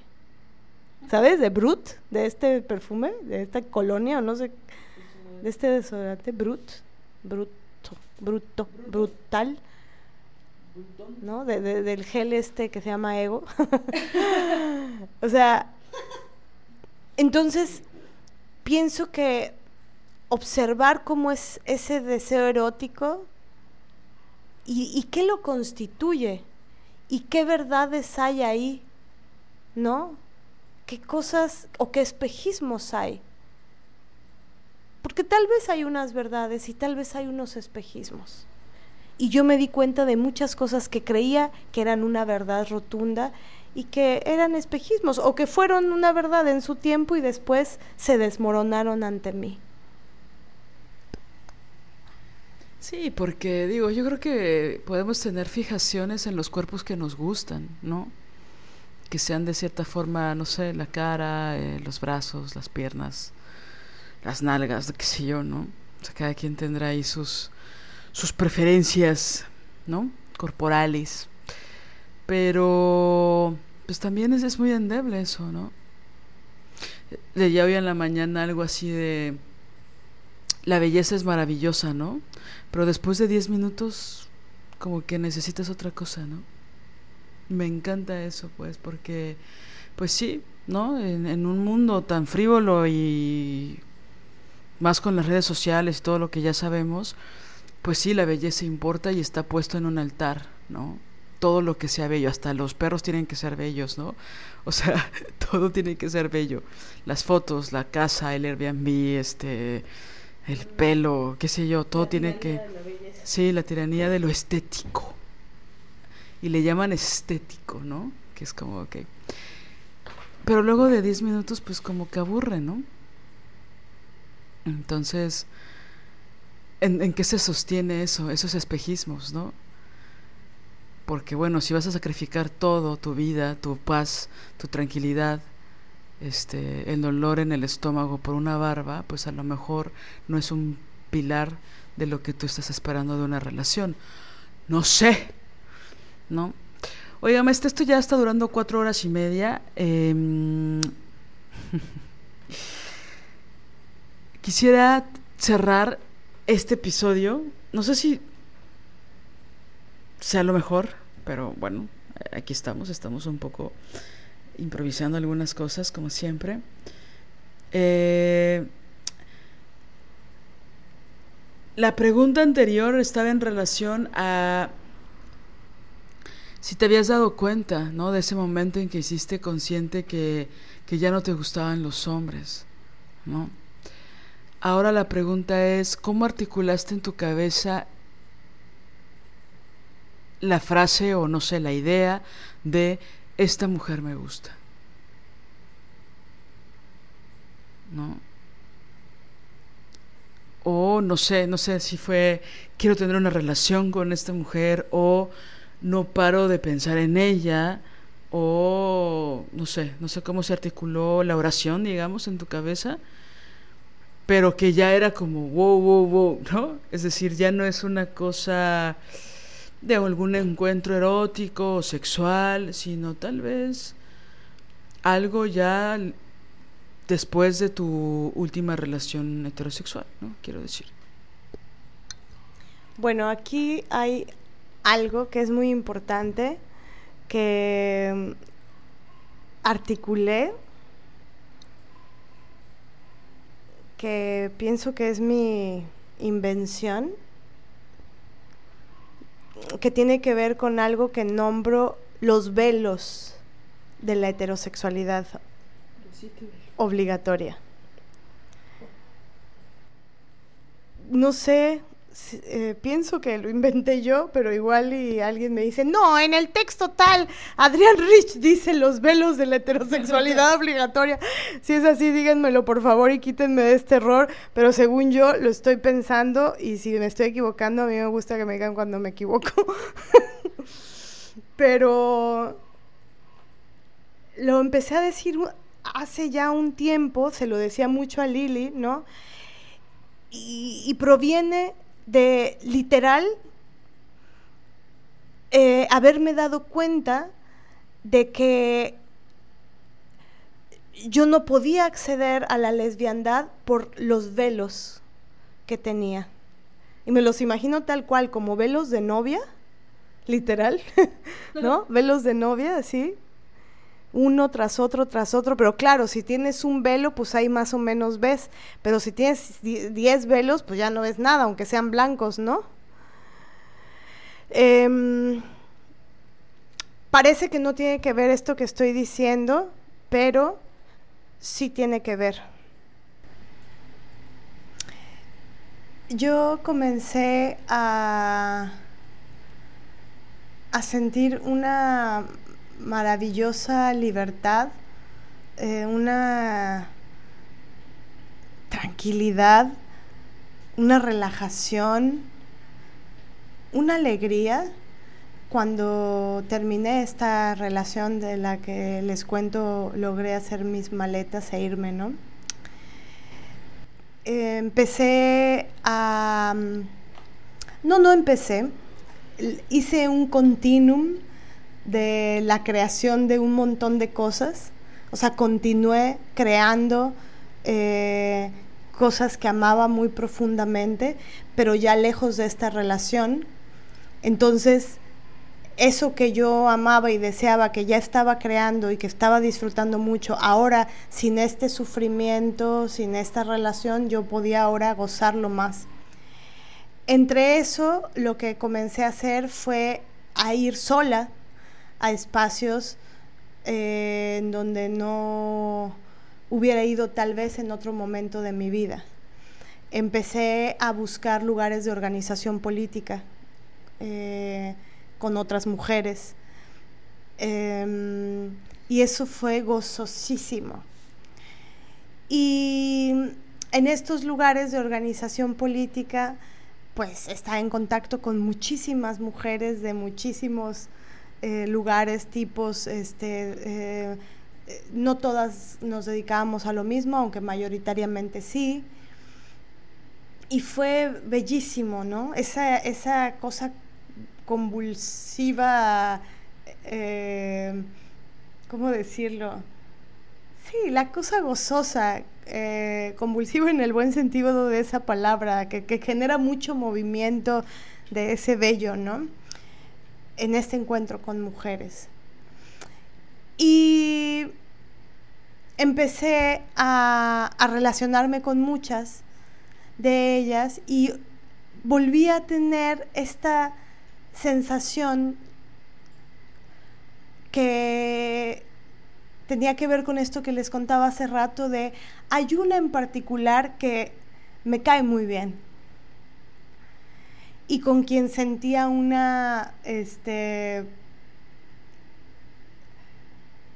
pues, una conexión eh, muy particular, ¿no?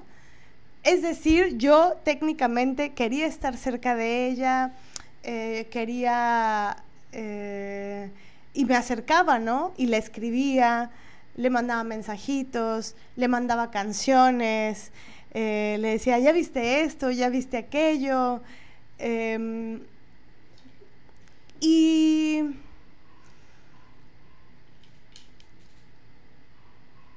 esta, esta mujer era lesbiana, es, es lesbiana, abiertamente lesbiana, se veía su lesbiandad.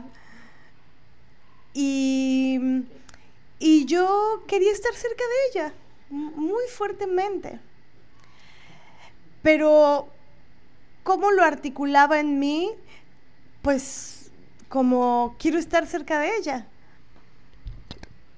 Y también eh, sentía, observaba una eh, empatía política muy, muy fulgorosa. Y esta empatía política, por supuesto, tenía que ver, era eh, feminista y tenía que ver con que, con la que, en la que podía confiar profundamente para hablar de la miseria de los tipos, era en ella. Y, ella decía unas cosas y apalabraba unas cosas eh, que me maravillaban, ¿no? Por su fuerza, por su rebeldía, por su desobediencia. Eh, también fue la primera mujer a la cual no tuve que darle explicaciones em, y enseñarle la sangre, ¿no? Y las pruebas de que determinado tipo me había lastimado, sino que me dijo, no tienes que darme explicaciones, te creo. Sé que es un miserable. No necesitas eh, mostrarme, comprobarme nada a mí. Y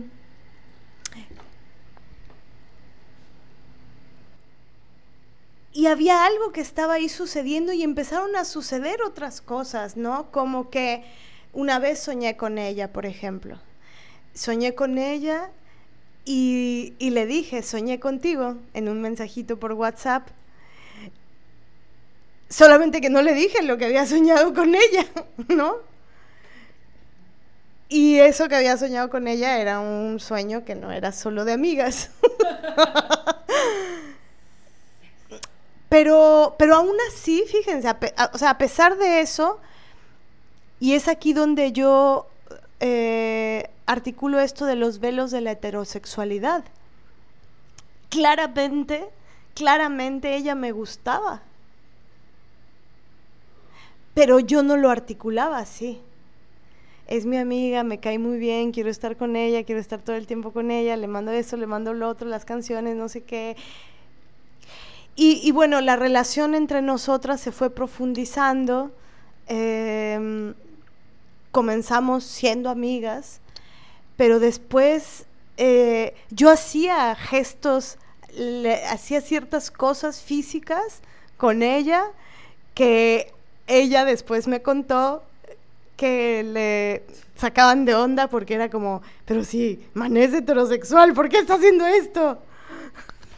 Mané es heterosexual, ¿por qué me besó? y este, pero todo esto es el velaje heterosexual el velaje de la, los velos de la HO. Entonces, pero bueno, pues una mujer lesbiana, desobediente, valiente y radical, obviamente va a ser eh, frente a lo que está sintiendo. Y bueno, la mujer maravillosa de la que estoy hablando es Liliana Papalotl Y mm, ella me, dijo, tengo que decirte algo. Y cuando me dijo, tengo que decirte algo, yo sentí una taquicardia este, maravillosa que, que me hizo como que todo el velaje se terminara de eh, caer. Entonces, como que yo descubrí em, que tenía un montón de tiempo que ella me gustaba y que sentía un montón de cosas por ella y que no las articulaba así, hasta en mis sueños sucedían, ¿no? Y yo comenzaba a hacer cosas físicas, de hablarle de esto, pero no... Eh, yo, si alguien me hubiera preguntado, ah, ¿le estás coqueteando? Yo hubiera dicho, ay, no, ay, no, es mi amiga, ay, no, esto, ay, no. Pero en realidad ya estaba sucediendo algo más, ¿no? Y claro, esta historia es como para otro episodio, eh, la historia de amor Claro, porque lo que le dije a Mané es todo un episodio. Pero, ajá, solo quería decir eso y presumirlo, por supuesto. Y, y bueno, ahí, por eso la articulación de lo de los velos de la heterosexualidad aquí es muy importante, ¿no? Porque no es que yo me diera cuenta luego, luego. Incluso ya estando metida en ese manantial maravilloso adentro, sintiendo, ahí adentro todavía había velos que no me permitían ver ciertas cosas o articular, ah, esta mujer me gusta. Y mm, incluso esto me hace pensar que hubiera sido muy difícil que yo hubiera dado el paso, ¿no? A, ser yo la que le dijera a Lili. Entonces, el, el que ella tuviera una existencia lésbica de más tiempo y le permitió decirme. Y la reacción física que yo tuve fue tan impresionante. Por eso digo, cualquier velo que quedara ahí prendido se, se cayó, ¿no? O sea, ya no había forma de no ver lo que yo estaba sintiendo fue bellísimo, fue maravilloso y, bueno, de ahí no, no hemos parado, ¿no? Hasta el día de hoy. Y, y claro, esta relación con mi ser lesbiana y esta relación con esta lesbiana maravillosa que es Liliana, Em, es algo que se hemos ido creando. Claro, la relación autónoma de cada una consigo misma, lesbiana como lesbianas, y también nuestra relación em, como, como compañeras de célula de amor lésbica, rebelde, desobediente.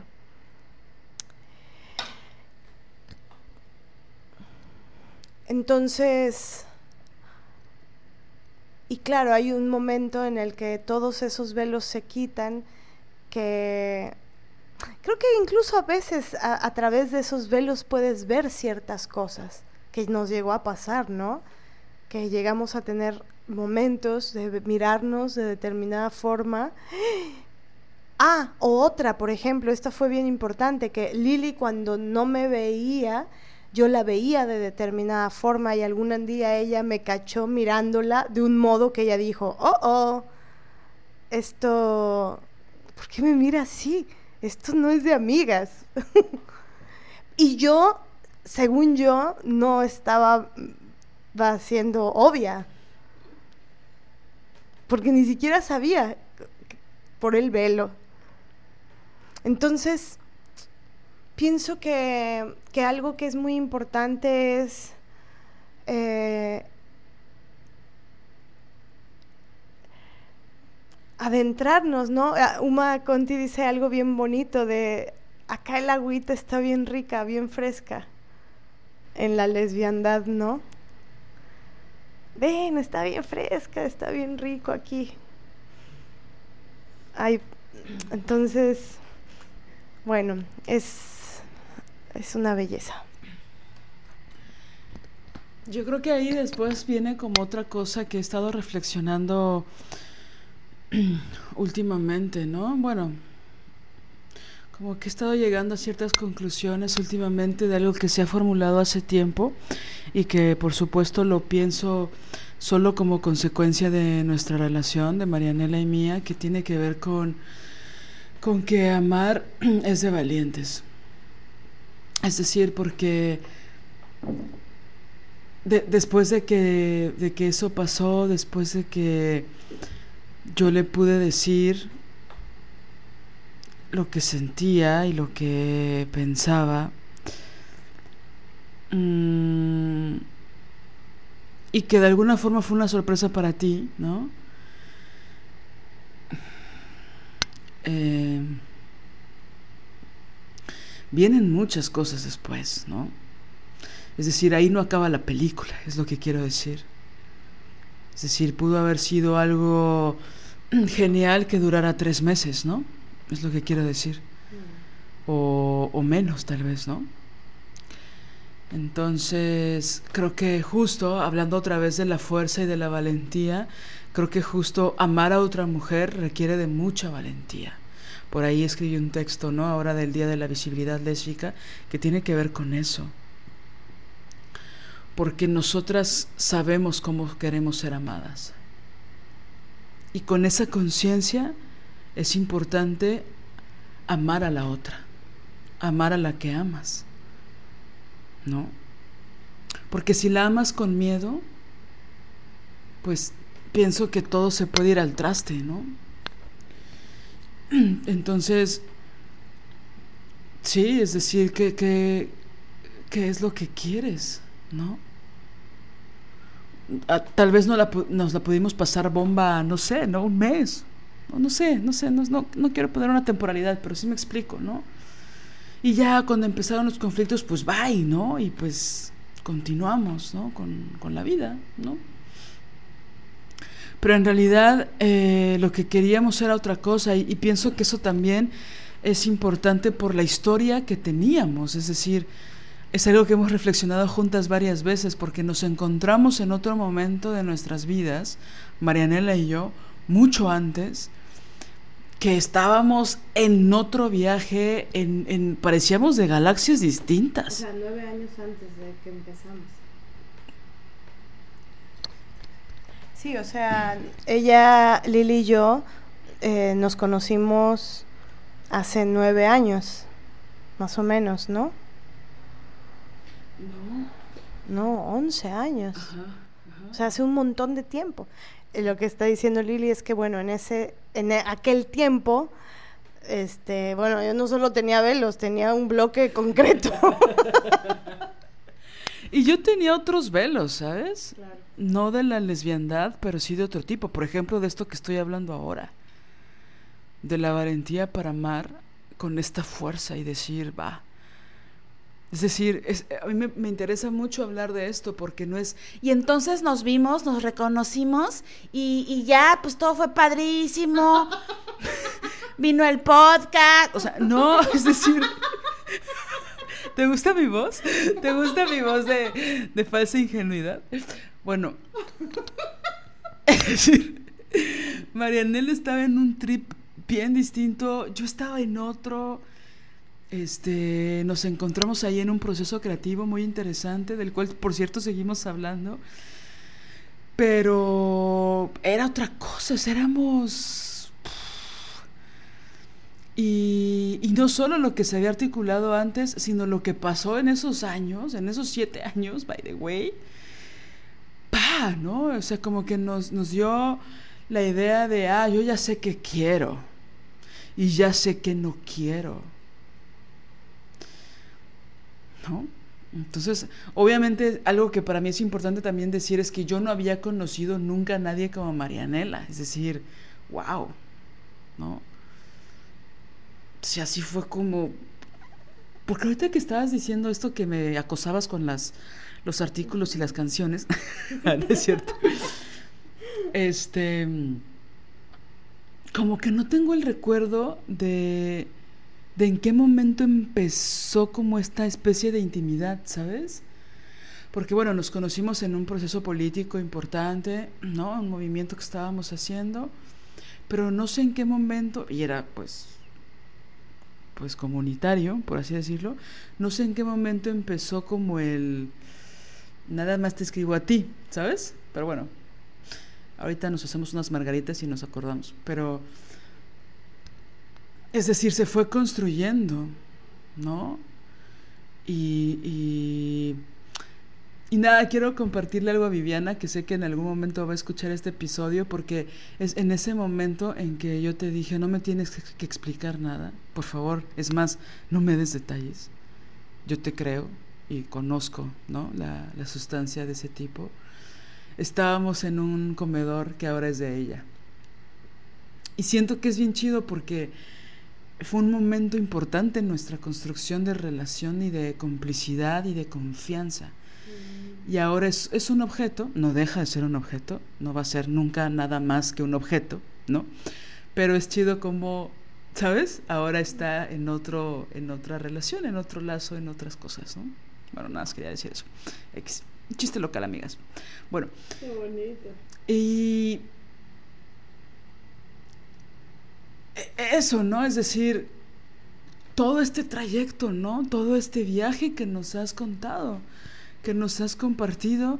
Y creo que a veces puede ser frustrante iniciar y seguir, continuar con estos procesos y de repente no encontrarte con alguien, ¿no? Alguien que, que tenga las características que tú quieres o que tú necesitas o que tú, donde quieres crear, ¿no? Donde quieres que haya más vida, ¿no?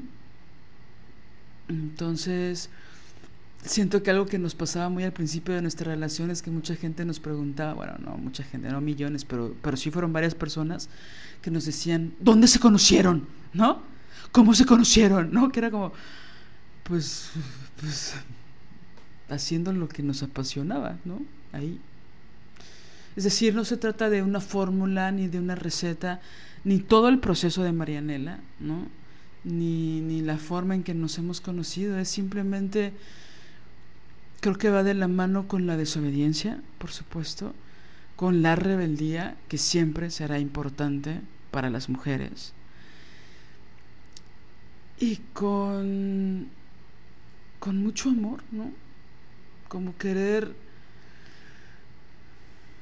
seguir creando, ¿no? creando vida. Entonces,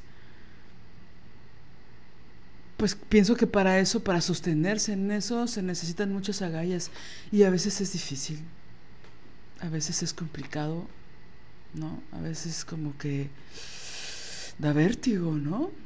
Da vértigo desear tanto con paréntesis y sin paréntesis, ¿no? Es decir, porque creo que en ese contexto sí se combinan y, y ser congruente con eso que deseas, ¿no?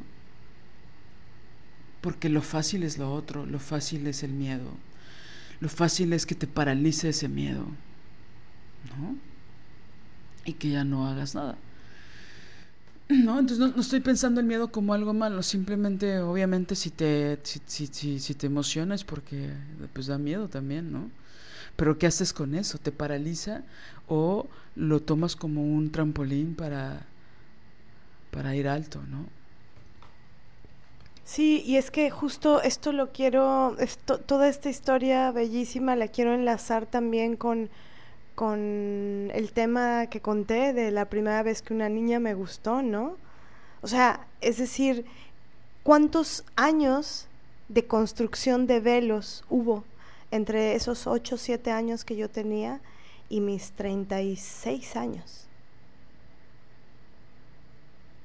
¿No? Es un largo proceso, un largo trecho de vida. Larguísimo. 30 años casi. Entonces, más. Entonces, em, para, para saber claro, como, como nos niegan la lesbiandad, nos niegan la existencia lésbica, la posibilidad de la existencia lésbica, nos la arrebatan. Entonces una mira, una ama, una desea, una y no sabes qué es eso. ¿Crees que es tal vez solo, ah, pues amistad? De hecho, a veces eh, yo llegué a observar bueno, esto también lo, he analizado, ¿no? Que hay ciertas rivalidades que yo tenía o ciertos celos que sentía por determinadas mujeres que en realidad lo que encubrían era que me gustaban. Y eso ya, no, no todas las rivalidades ni, ni todos los celos que tuve de ciertas mujeres, pero sí de algunas. Entonces, esto es bien importante porque un cierto velo, así lo podría decir. Hay ciertos velos de la HO que se presentan con la máscara de la rivalidad o se presentan con la máscara del, em, de los celos. O se presentan con la máscara de me obsesiona porque seguro ella le gustaría a mi novio, porque seguro ella, este, este, si mi novio estuviera aquí, porque seguro ella me arrebataría a mi novio, porque y es sí, pero oye, tu novio no está aquí, ¿no será que tal vez a la que le gusta es a ti? y yo descubrí que había algunos casos en donde era eso. Entonces, algunos casos en ti. Algunos casos en mí, en donde era eso. Entonces creo que es bien importante,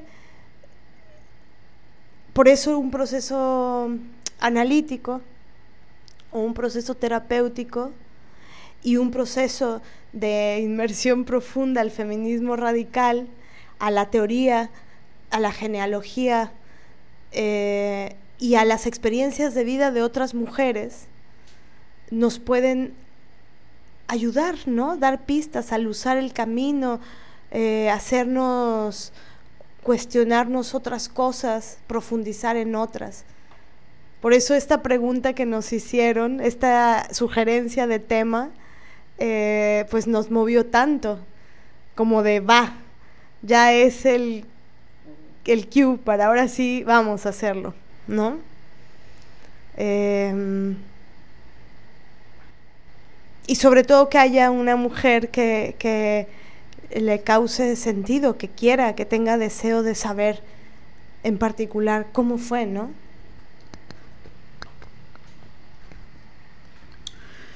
Bueno, pues con esto cerramos este episodio. La verdad es que nos ha gustado mucho el resultado de lo que hemos apalabrado, sobre todo, bueno, obviamente Marianela, todo lo que nos ha compartido. y pues esperamos sus comentarios, ¿no? Tal vez esto deviene en otras preguntas, ¿no? En muchas más preguntas, en muchas más este descubrimientos, en muchas más búsqueda de, de de responder a ciertas cosas que tal vez todavía no ves de forma consciente, ¿no? Por ejemplo. Porque bueno, esto que acabas de decir es un temonón, es decir, ¿no? Mm, es fuerte eso, ¿no?